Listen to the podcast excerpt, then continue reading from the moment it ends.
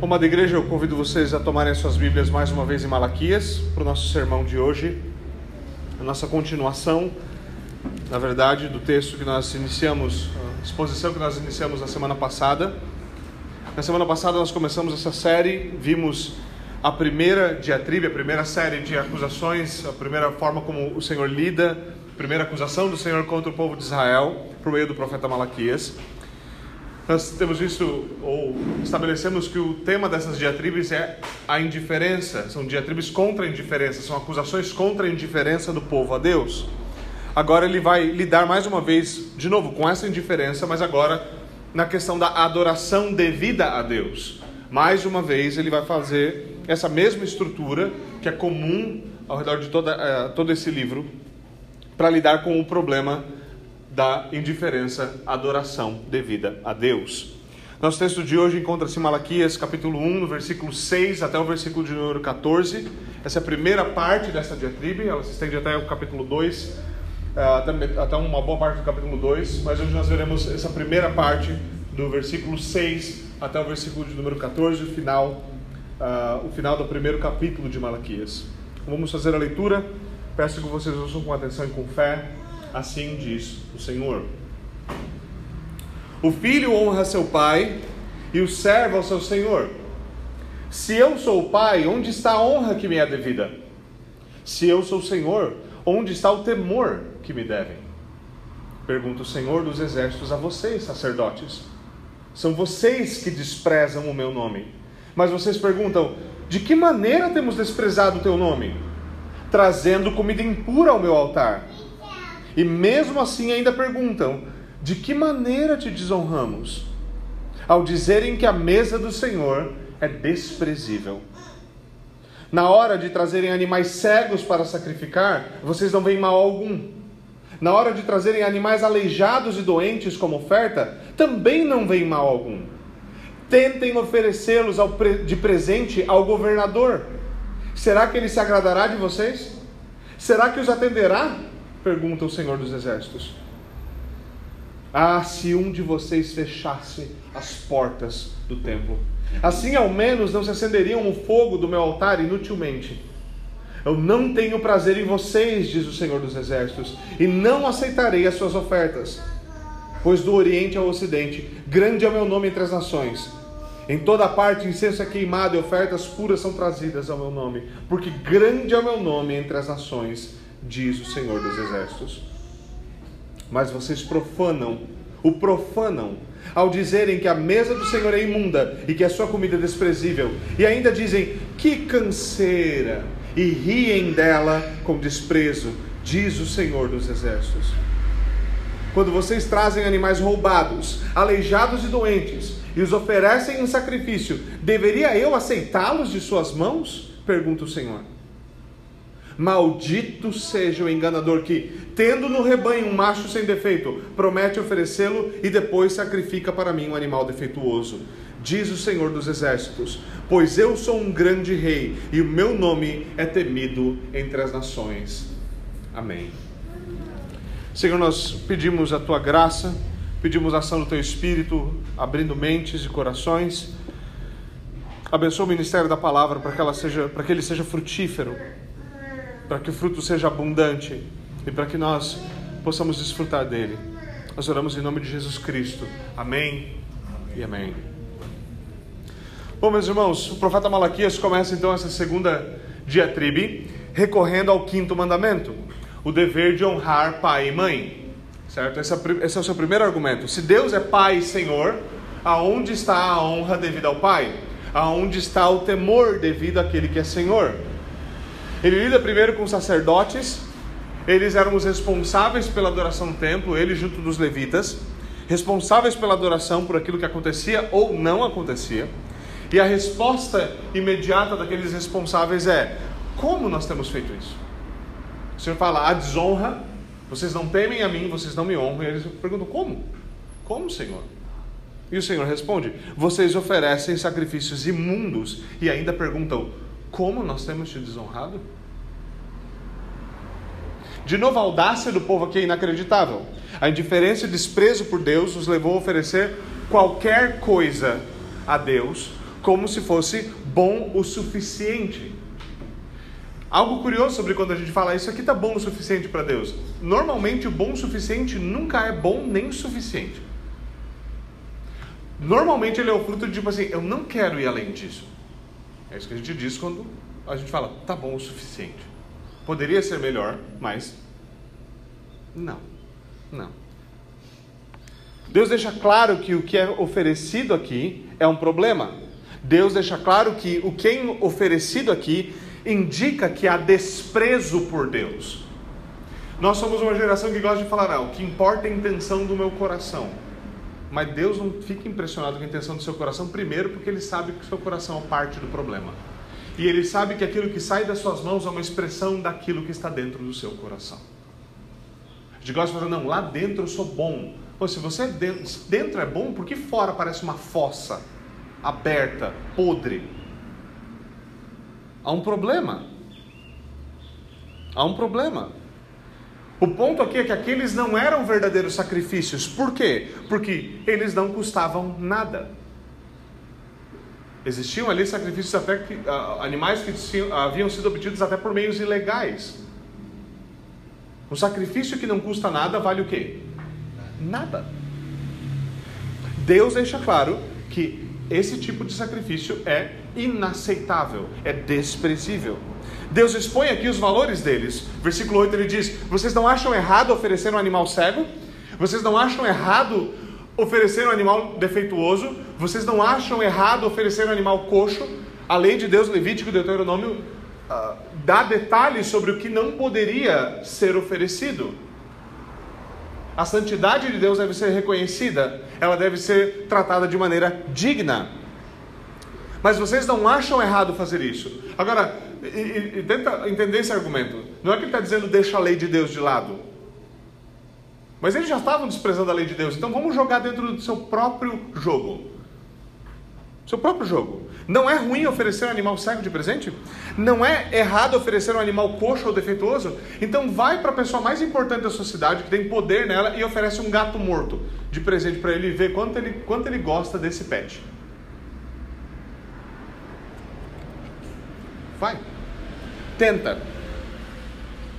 Leve um animal desse de presente para o governante persa. Quando ele fala aqui do governante, provavelmente é isso que ele está indicando. O governante responsável por aquela área. Eles estavam debaixo, ainda estavam debaixo do Império Persa. Vai lá. Oferece para ele, vai ver se ele gosta. Vai ver se quando você for pedir um favor civil para ele, né? Quando você for pedir para ele construir uma ponte, se ele vai lembrar daquele animal torto, cego, manco, caolho, pulguento que você deu de presente para ele, e como é que ele vai responder? Quão favorável ele vai ser a você? Veja, Deus está apelando aqui ao senso natural de honra.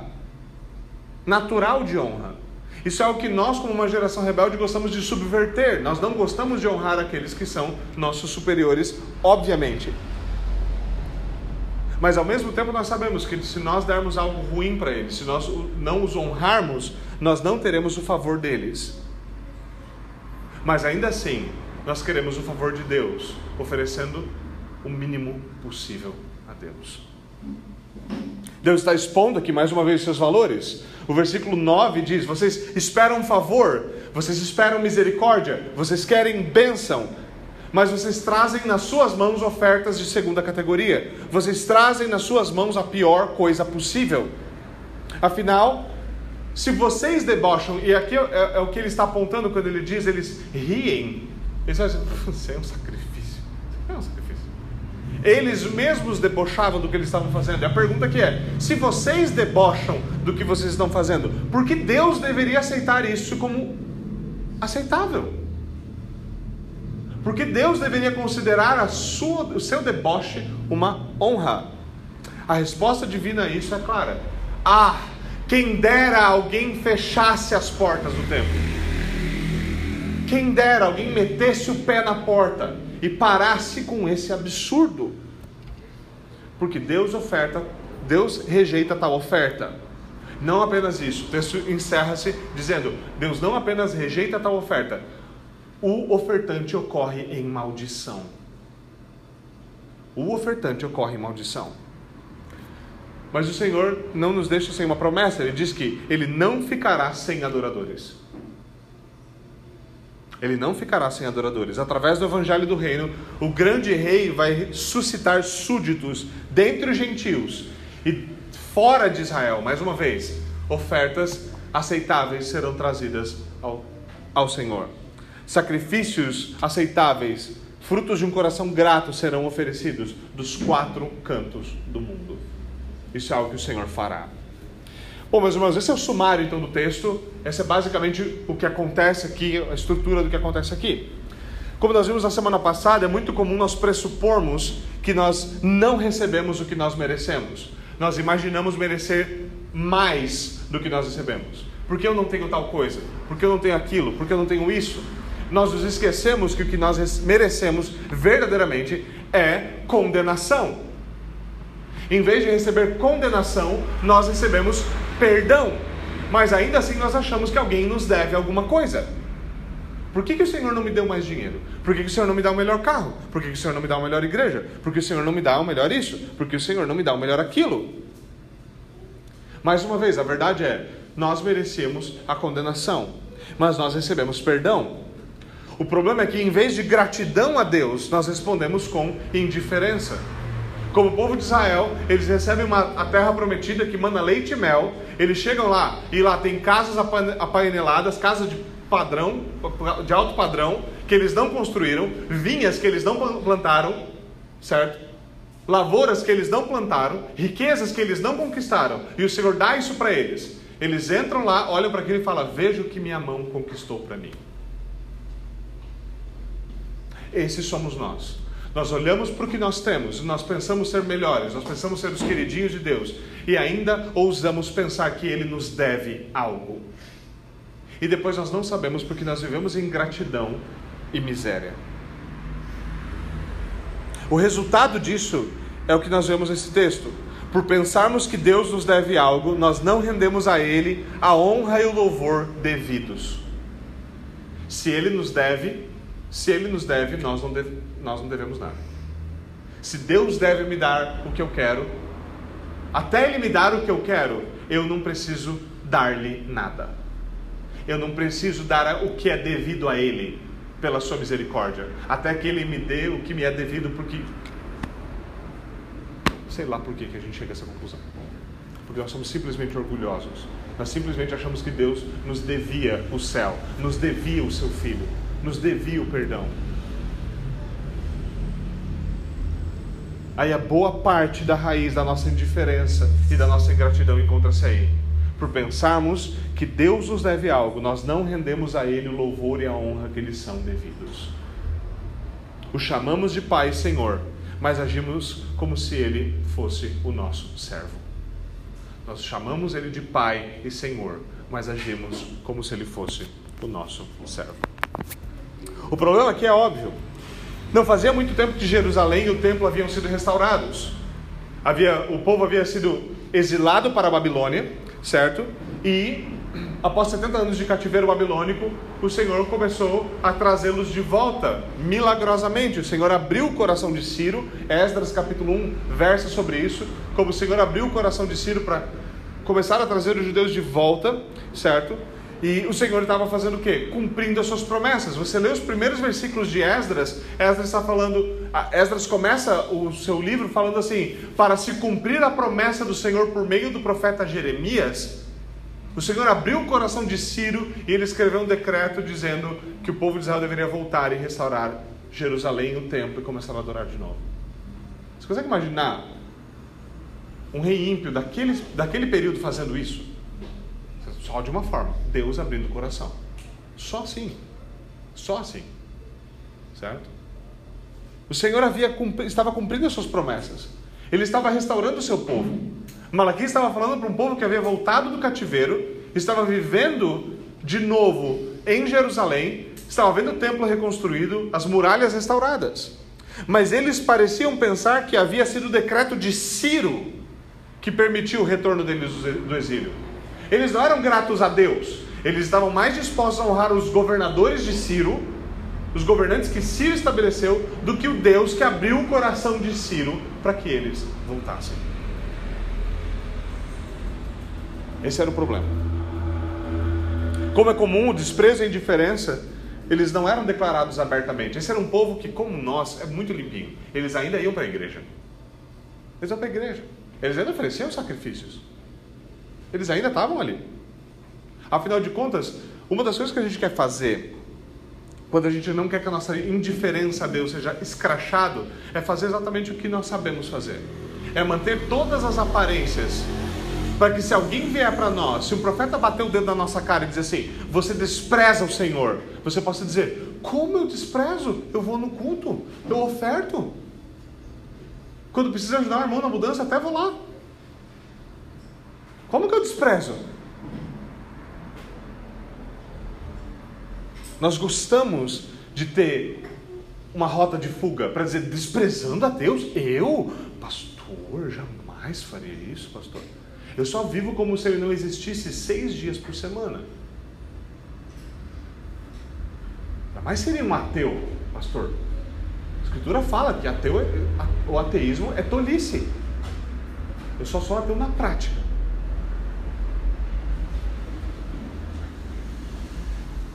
Mas a verdadeira condição do nosso coração se manifesta na adoração. E é por isso que o Senhor expõe os israelitas, primeiro falando: vocês desprezam a minha misericórdia, vocês desprezam o meu amor, vocês são indiferentes ao meu amor, manifestado na misericórdia para com vocês, primeira diatribe, e depois arrasta isso para quê? Para adoração, por quê? Porque o problema fica manifesto quando o povo adora. O problema fica manifesto quando o povo adora. Sacrifícios ainda eram apresentados, contudo, nada estava sendo realmente sacrificado. Nada.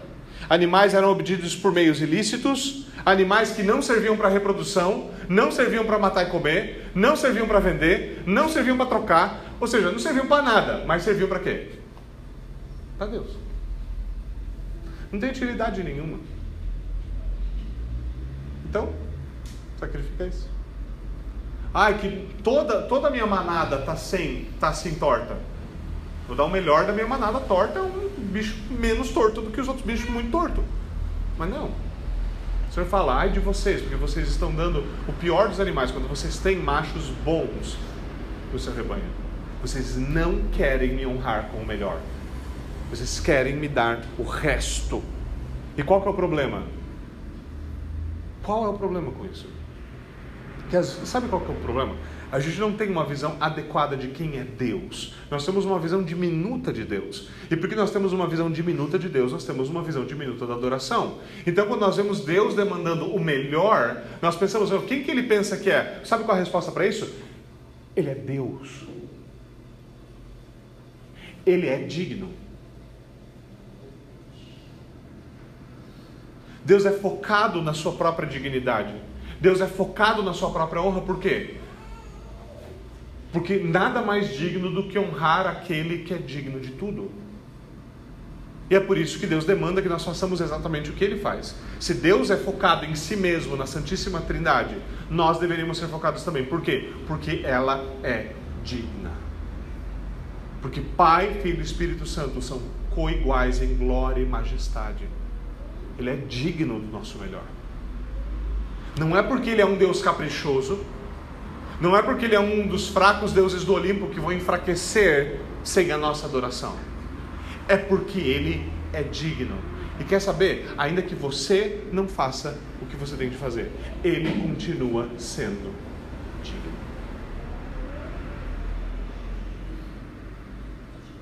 A dignidade que nós atribuímos não é só dignidade intrínseca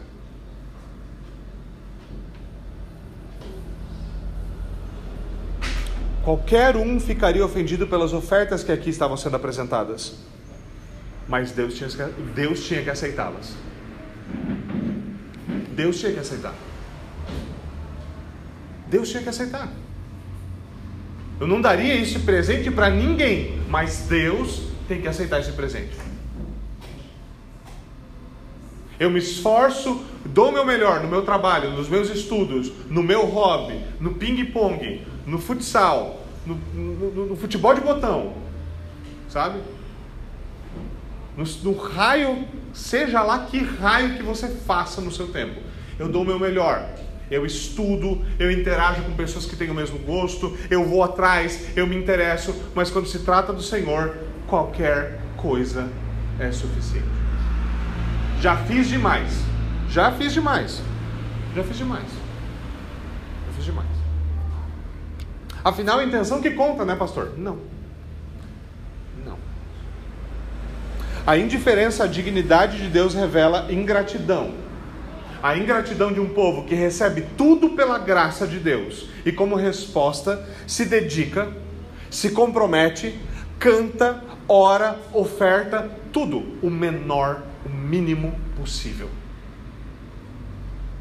Em geral, nós estamos metidos. Ne... Essa é a nossa teologia. A teologia de quanto menos melhor. Quanto menos melhor. Nós somos aquele bando de tanso que vive caindo em golpe financeiro porque a gente acredita que existe investimentos mínimos com retornos máximos. É esse tipo de gente que cai em golpe. Então, o rapaz prometeu que se eu pagar 5 mil no bilhete da loteria que ele ganhou, que ele não pode ir lá retirar o prêmio, se eu pagar 5 mil no bilhete, ele vai me entregar os 50 milhões. Ele vai lá, você deposita 5, faz um pix para um desconhecido de 5 mil e fica se perguntando o que aconteceu que o bilhete nunca chegou na sua casa.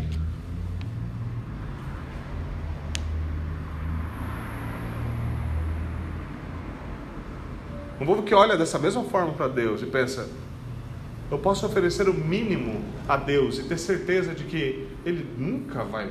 Ele está feliz, pelo menos eu estou dando alguma coisa. Deus não é mendigo que fica feliz com 10 centavos ou com 2 real.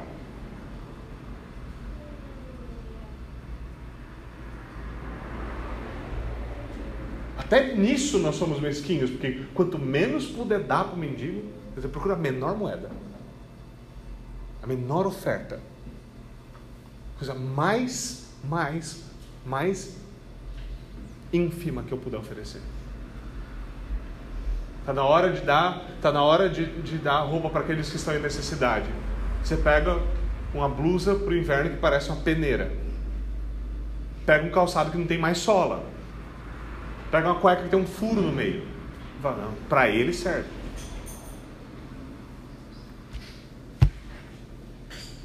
A indiferença revela um, a, a ingratidão de um povo que recebe tudo pela graça, mas oferece o mínimo possível. E nós ainda dizemos: que canseira! Meu, como cansa ajudar os outros! Como cansa! Obras de caridade. Eu sou muito envolvido com projetos beneficentes, vai dar um cansaço. Aquelas roupas, aquelas roupas velhas que eu mando, sempre me dá uma renite porque eu nem lavo, sabe? Entrega suja mesmo. Ofertamos o mínimo possível como se fosse o nosso melhor. E dizemos que canseira. Dizemos todo domingo, pastor. 40 minutos de sermão, pastor. Tem que ofertar nessa igreja, pastor. Em vez de dedicarmos o nosso melhor a partir do que ele nos deu. E aqui está a chave. É dedicar, não é dedicar o nosso melhor a partir do que nós temos, é dedicar o nosso melhor a partir do que ele nos deu. Aqui é outro problema com a nossa gratidão. Nós não reconhecemos, nós achamos que o nosso patrão é quem deve ser honrado, não Deus. Porque a gente não entende que o nosso patrão tem um patrão, que o nosso cliente tem um patrão, que todos trabalham debaixo do Senhor. Todos. Então nós não queremos honrar a Deus, porque nós não entendemos que tudo que nós temos vem das suas mãos. Nós queremos honrar em outros lugares. Nós não queremos obedecer a Deus. Deus manda você honrar. Você quer honrar lá, você quer honrar aqui. Você não quer... É a velha história de que santo de casa não faz milagre, certo? Na era de pregação online, de igreja online, toda igreja na internet parece perfeita, te garanto. Né? Eu fiz nosso próprio site, nosso site, tudo tá lindo, rapaz. Já viu nosso site? Bonito. Bonito. Você entra no Spotify agora, bonito. Bonito. Se eu falar da igreja, é tudo lindo. Aí tem essa facilidade, então a gente vai, ouve sermão de alguém famoso, bom comunicador, bom teólogo, nem sempre, mas você entendeu o que eu quero dizer. E aí vai lá, e aí, meu, que maravilha. A gente quer honrar lá, a gente quer honrar lá, a gente quer honrar. A gente não quer honrar onde o Senhor nos colocou. A gente não quer ser fiel aonde Deus nos colocou. Esse é o nosso problema. Depois a gente não sabe, ah, as nossas igrejas estão fracas. Eu presto atenção lá naquela igreja, como eu queria estar lá na tal igreja, como eu queria estar lá na tal igreja. Que daí eu seria fiel. Hum. Essa é a mentira que todos nós adoramos contar para nós mesmos. Em vez de dedicar o nosso melhor a partir do que Ele nos deu, nós nos esforçamos para que o sacrifício não custe nada. Nada. Quanto menos possível.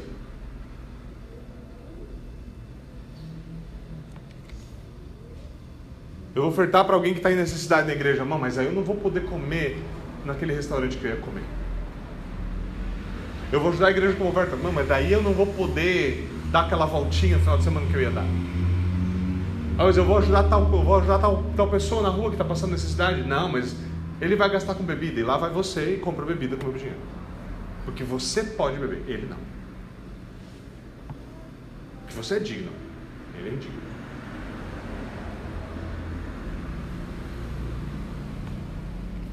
E ai de quem nos disser que os nossos sacrifícios são profanos e inaceitáveis.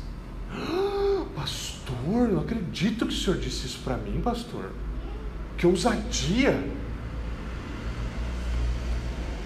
Agora é verdade que aqui o alvo primário da, da acusação são os sacerdotes e levitas. O Senhor começa lidando com eles, ele chama eles à responsabilidade. Deus estabeleceu hierarquia no mundo e Deus respeita a hierarquia que ele mesmo estabeleceu. Não adianta a nossa geração de rebeldes revolucionários dizer não, homens e mulheres são iguais, careca e cabeludo é igual, tudo é igual. É igual em que sentido?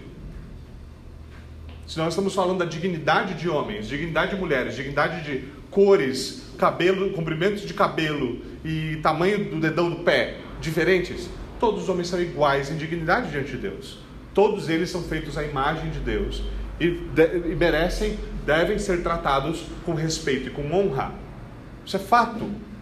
Não há tal coisa como uma raça superior. Óbvio. Mas quando nós falamos de posições as quais Deus estabeleceu, como por exemplo, filhos devem honrar os seus pais, esposas devem obedecer os seus maridos, empregados devem obedecer os seus empregadores. Há limites para essa autoridade, mas há objetividade em existir superiores e inferiores. Quando o Senhor vai lidar com o povo, ele chama quem a responsabilidade? Os levitas e sacerdotes. Por quê? Porque eles eram os responsáveis pela adoração. Quando, quando Eva come do fruto da, da Adão, por que, que o Senhor não aparece e fala assim: Eva, vem aqui, o que, que você fez? Por que, que ele vai e chama Adão? Porque Adão é o representante pactual, ele é o cabeça. Deus lida com hierarquia. Nós não queremos lidar com as coisas assim. Deus não está nem aí o que a gente quer fazer ou não. E não adianta as mulheres da nossa geração falar, ah, porque lá em casa eu sou o cabeça. Minha vez pode sonhar com isso. Não é porque o seu marido é inútil que ele não é o cabeça. Ele continua sendo cabeça. Ele é um cabeça inútil, mas ele é uma cabeça. Existem cabeças inúteis. A verdade é essa. Homem, você pode falar, não, eu vou abdicar do meu lugar de cabeça. Não, você só vai ser um péssimo cabeça. Só isso. Não foi lhe dada a possibilidade de abdicar do seu posto as opções são ser péssimo no que você faz e honrar a Deus no que você faz. Ou desonra ou honra, só isso.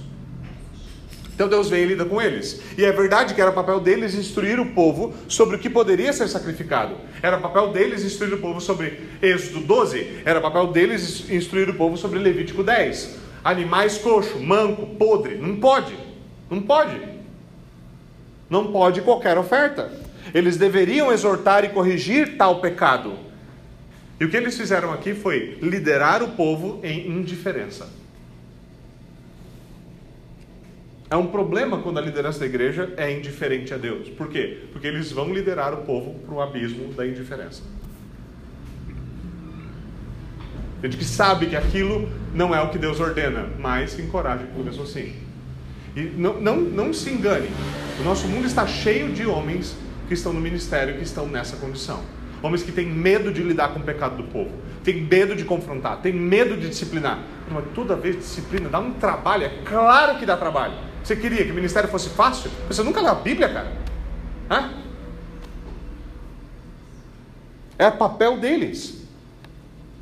Era o papel deles. Agora, na segunda parte dessa diatribe, o Senhor vai lidar com eles propriamente é adequado que Deus lide com eles de maneira estrita? Tiago é muito claro ao dizer: ai daqueles que querem ser mestres. Por quê? Porque há maior rigor contra aqueles que são mestres. Porque eles não vão dar conta apenas de si mesmos, eles vão dar conta daqueles que estavam debaixo do seu cuidado. Esse é um dos fardos do ministério. E quando esse fardo estrala na sua cabeça, você deveria sentir o peso. Cada pessoa que está olhando para você, quando você fala os absurdos que você fala, você vai dar conta por cada um deles.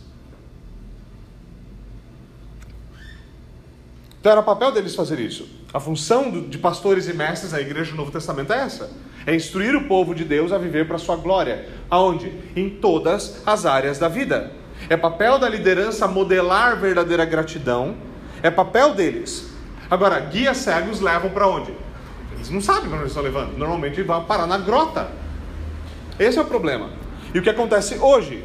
Hoje o que nós temos é teologia focada no homem, culto focado no homem, sermões focados em agradar a homens, quer seja nós mesmos ou outros homens.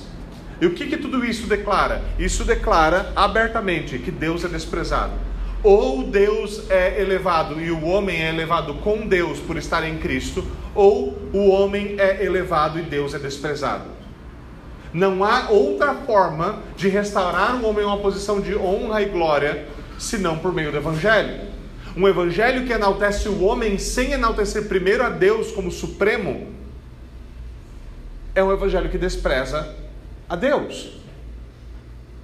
A promessa do próprio Deus para o homem aqui, ao fim, na ressurreição final, todos nós receberemos corpos de glória. Glória é algo que aguarda o homem, mas por quê? Porque Deus é glorioso. Agora, quando nós queremos fazer um homem glorioso aqui, nós desprezamos a Deus aqui também.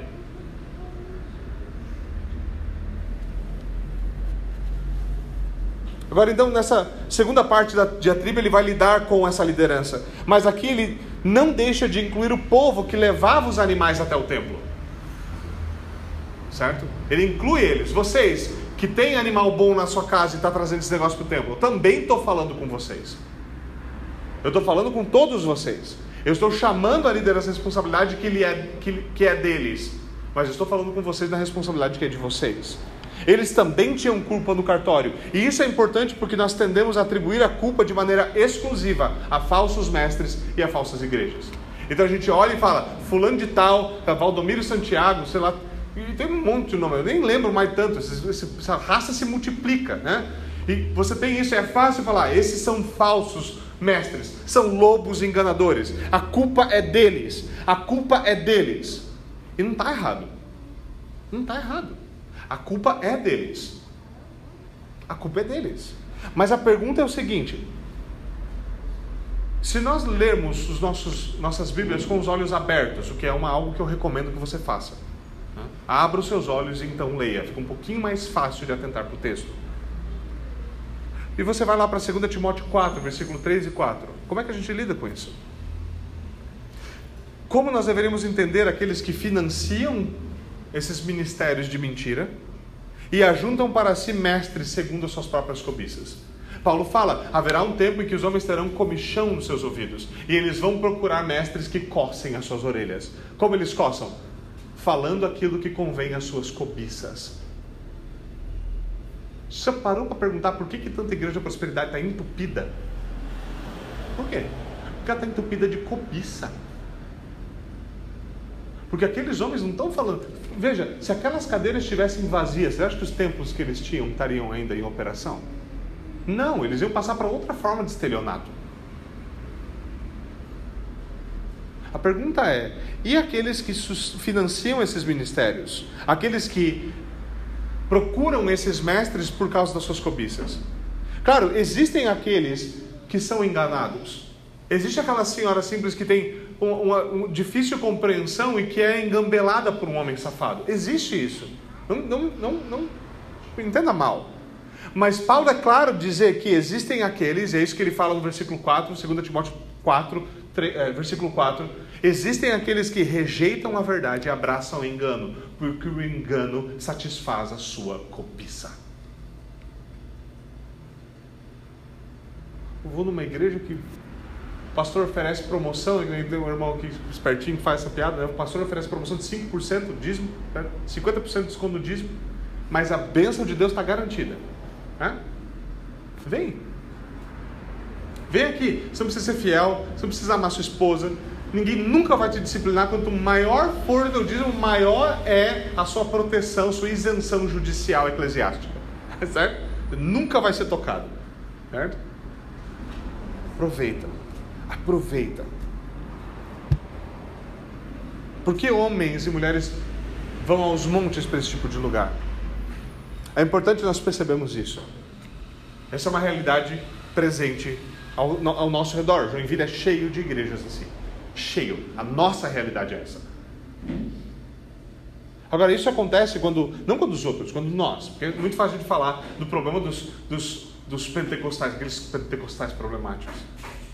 Aqueles pentecostais problemáticos. Aquele pessoal com uma má teologia. Ah, os liberais. E o problema é não, o problema somos nós.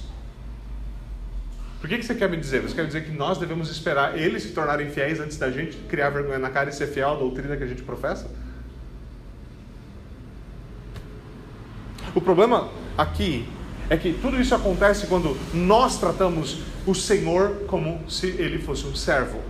Nós esquecemos que Jesus Cristo é o Senhor é uma declaração absoluta. Nós esquecemos disso e agimos como se ele fosse um servo. Pensamos em nós mesmos como senhores. Então nós vemos a nossa vida de adoração como uma maneira de conseguir aquilo que nós queremos. Eu vou para o culto porque o Senhor vai me dar alguma coisa. Eu vou ter alguma coisa, eu vou ter o que eu quero. Ou nós achamos que os nossos sacrifícios tortos e profanos vão garantir a bênção divina. Então eu vou lá e ofereço qualquer coisa, o mínimo possível, o menor, o menor e o melhor, o menor e o menor, só para garantir que eu vou ter a bênção.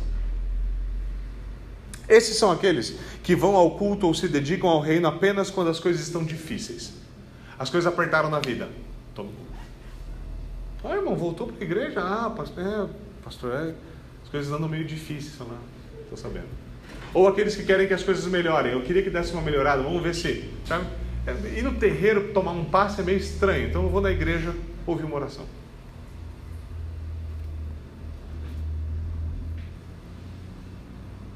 Esses são os que então aparecem assim.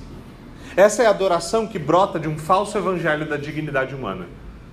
Um falso evangelho que ensina que Deus pode ser usado para que nós obtenhamos bênção. Sem reconhecer o fato de que Deus é a bênção em si. Pertencer a Ele é a bênção em si. E um Deus, sejamos bastante honestos, um Deus que se sujeita a esse tipo de oração é um Deus que não é digno de ser adorado. Eu não me ajoelharia a um Deus que pode ser colocado na parede pelas minhas orações. Não me sujeitaria. Não me sujeitaria.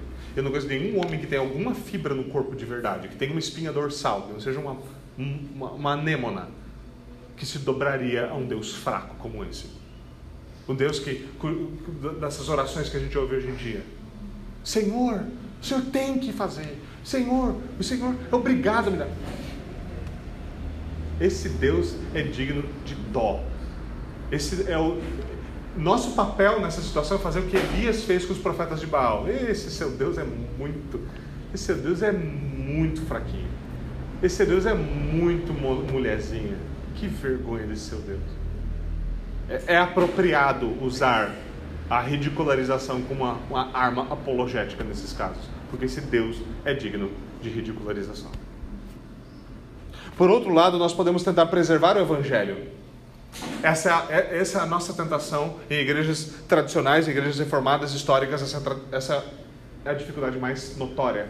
Nós queremos preservar o Evangelho, conquanto nós não tenhamos que buscar o reino de Deus em primeiro lugar. Eu quero boa doutrina, eu quero uma boa igreja, eu quero uma boa liturgia, conquanto não custe muito. Eu quero ver o mundo sendo transformado, mas não pode me custar muita coisa. Não pode, não pode. Esse negócio, sabe? Então nós ouvimos ministros fiéis que nos repreendem por nós dedicarmos tudo, nos dedicarmos a tudo. Nós temos ministros fiéis que nos exortam a dedicar o melhor a Deus, que nos repreendem quando nós nos dedicamos a tudo, menos a Deus. Nós temos pastores que nos exortam por darmos o nosso melhor em tudo e o mínimo possível no reino. Mas nós achamos, achamos que esse negócio de sacrifício vivo é um exagero. Ah, Paulo não estava exagerando. Sacrifício vivo? Filho, você acha que sacrifício é feito para quê? Para morrer. Ou nós vamos fingir, nós vamos abraçar toda a glória do Evangelho, que nós sabemos que a nossa doutrina desposa, menos a afirmação: tome a sua cruz e me siga. Achamos esse negócio de sacrifício vivo um exagero. Nós devemos nos apresentar como sacrifício vivo, santo e agradável a Deus. Ah, mas se apresentar como sacrifício é demais, pastor. Pastor. Não é porque o pastor vive dessas coisas que todo mundo vai viver dessas coisas, pastor. Que exagero. Ah, pastor, eu não quero ser taxado de fanático, de lunático pelo mundo.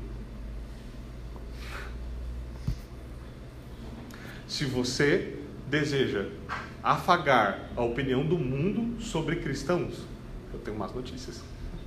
Eu tenho péssimas notícias. Se para nós é um exagero o discurso cristão de carregar a sua cruz, o discurso cristão de ser um sacrifício vivo, se para nós é um problema que o mundo diga que nós somos dedicados demais, que o mundo pense que nós somos fanáticos, se nós falamos esse tipo de absurdo, veja bem, o nosso problema não é que nós somos cuidadosos para sermos para ser limpinhos ter uma boa comunicação com o mundo. Não. A verdade é. O que nós estamos dizendo de verdade é: Deus não é tão digno assim. Deus não é tão digno assim. Por que, que eu me dedicaria tanto a ponto de ser ofendido por um Deus que não é tão digno assim? Por que eu me esforçaria tanto por um Deus que não é tão digno assim?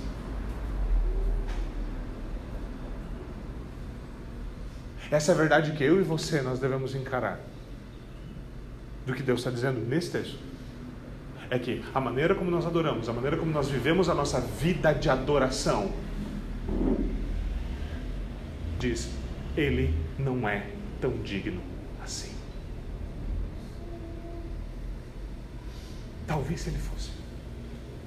Mas não se esqueça: o problema não está na dignidade de Deus, o problema está na nossa indiferença a essa dignidade.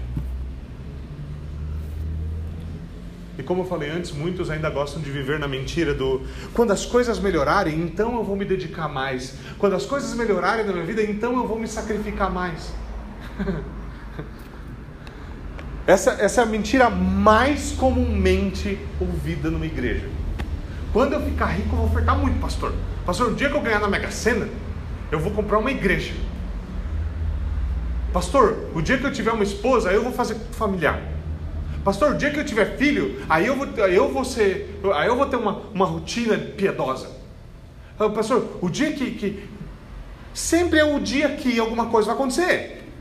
Nunca é hoje. Mas a Escritura diz: hoje, se tu ouvires a minha voz, não endureça o vosso coração. O amanhã para nós é uma possibilidade. O amanhã pertence ao Senhor. Veja, a Escritura é muito clara. Aquele que é fiel no, no pouco será colocado sobre o muito. O que isso quer dizer? Isso quer dizer que infidelidade presente não prepara você para fidelidade futura.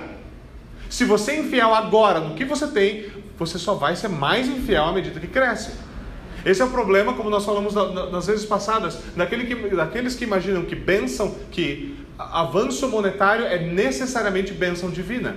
Veja, se você é infiel com pouco dinheiro e Deus te dá muito, Deus está colocando uma armadilha debaixo dos seus pés. Por quê? Porque se você é infiel no pouco, você vai ser infiel no muito. E quanto mais infiel você é, mais juízo é adequado. Não se engane. Deus coloca gente tola e ímpia em lugares escorregadios para que eles caiam. Isso aqui não é papo duro de pastor. Eu estou citando um versículo do Salmo. Antes que alguém vá ah, mas essa é a tua interpretação. Não é interpretação, é o texto que literalmente diz isso. Infidelidade presente só nos prepara para a infidelidade futura. Ou você honra a Deus agora, com o que você tem, com o que Ele te deu, ou você é grato agora, ou esquece, você não vai ser grato quando você tiver mais. Porque você é ingrato, não interessa quanto você tem. Você não merecia nada. Mas se o que é relativo ao reino de Deus fica sempre em último lugar, se o que é relativo ao reino de Deus nunca tem importância, se o que é relativo ao reino de Deus sempre é deixado de lado, nós não devemos esperar o favor divino, nós não devemos esperar a bênção de Deus. Não, devemos, não devemos. Porque veja, de novo, ingratidão em uma área pesteia as demais áreas. Você é ingrato sobre sua casa, depois você é ingrato sobre seu carro, você é ingrato sobre sua esposa, você é ingrato sobre seus filhos, você é ingrato sobre seu Deus, e assim vai. E assim vai. E a adoração é sempre, ela é sempre, sempre a revelação da condição da grati dessa gratidão. O princípio é aquele ensinado, então o princípio aqui é aquele ensinado por Davi. Davi, em 2 Samuel, é colocado numa situação onde ele podia não oferecer nada ao Senhor. Ele diz o seguinte: Eu não oferecerei ao Senhor holocaustos que não custem nada. Eu não oferecerei ao Senhor holocaustos que não custem nada. Nós lemos sobre a vida dos apóstolos e honramos eles, que eles deixaram tudo e seguiram Jesus. Nós lemos a vida de homens na história da igreja e ficamos impressionados com como, como eles dedicaram tudo, onde eles chegaram. Nós lemos sobre homens como Calvino e ficamos impressionados que ele abriu mão da sua quietude e solitude para se meter na bagunça que era Genebra no século XVI. Para ter seu nome, os cachorros da, da cidade, os cachorros de ruas da cidade, sendo apelidados com seu nome, de tanto desprezo que o povo tinha por ele. É? A gente admira isso. E como é que a gente quer viver? Da maneira exata oposta. Exato oposto. Nós somos aquele povo que adorna a tumba dos profetas, mas se encontrasse um profeta, mataria ele. Essa é a perfeita descrição de qualquer fariseu moderno.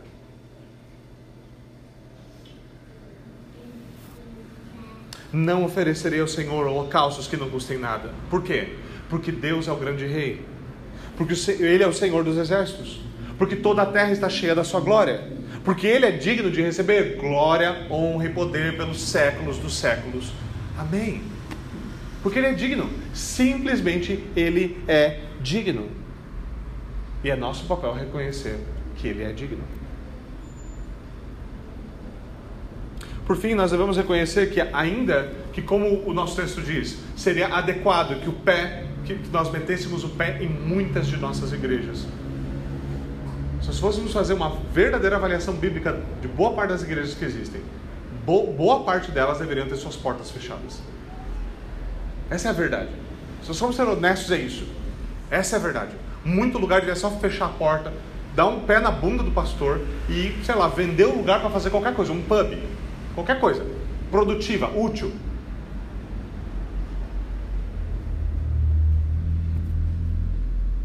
Mas ainda assim Deus não ficaria sem súditos. Deus não ficaria sem súditos.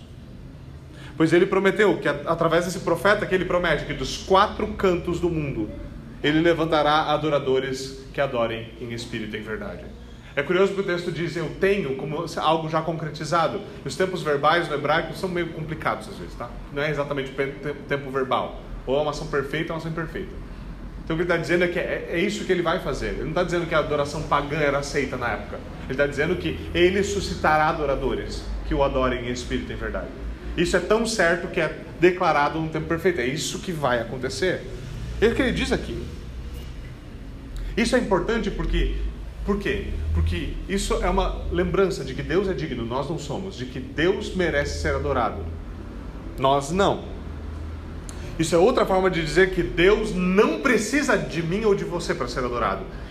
Mesmo de pedras ele pode suscitar filhos de Abraão. Mas nós precisamos de Deus para adorá-lo. Nós precisamos da sua graça para adorá-lo. Isso é importante porque nós sempre devemos voltar a esse fato. Nós não somos bons o suficiente. A nossa adoração, o nosso sacrifício não é bom o suficiente. mas Cristo é bom o suficiente. Cristo é. O sacrifício dele é suficiente. Cristo é bom o suficiente. Eu e você não somos. Ele é. Ele é. Ele é aquele que, por, por quem o Senhor abre os céus para dizer: Eis o meu filho amado em quem eu tenho prazer. Ele é. Ele é. E Ele é o único mediador por meio de quem eu e você somos aceitos pelo Pai. Ele é o único sacrifício perfeito por meio do qual os nossos sacrifícios imperfeitos são aceitos. É tudo por meio de Cristo, é tudo por meio do Evangelho de Jesus Cristo. Não há verdadeira adoração sem esse glorioso Evangelho. E só o Evangelho de Jesus Cristo pode nos resgatar da nossa indiferença. Só o Evangelho de Jesus Cristo pode nos encher de verdadeira gratidão, porque o Evangelho abre-nos os olhos para a glória da graça de Deus e para a nossa miséria. E aí nós lembramos: gratidão é a única resposta adequada. Só, só gratidão. Só a graça pode transformar desprezo em adoração. Só graça.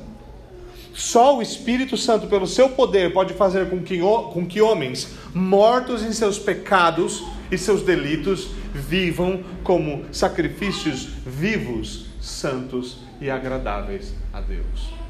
Não há outro meio. É só por meio do poder de Deus no Evangelho de Jesus Cristo. Vamos até o Senhor em oração.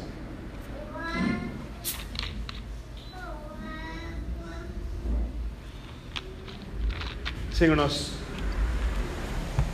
oramos para que o Senhor vença a nossa indiferença, oramos para que o Senhor vença o nosso desprezo, para que o Senhor nos ensine a oferecer ao Senhor algo que custe.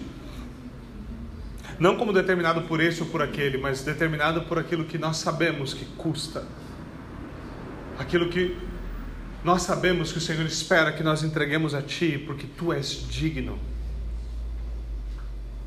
Senhor, tem misericórdia de nós, faz-nos nos apegar ao Teu Evangelho, esse Evangelho que corrige a nossa visão, que cura a nossa cegueira. Dá-nos verdadeira fé, verdadeira fé que, ver, que suscita verdadeira gratidão, para que nós honremos ao Senhor como Pai, temamos ao Senhor como Senhor e te adoremos como o único que é digno da nossa adoração. Por Cristo Jesus nós oramos. Amém, amém. e amém.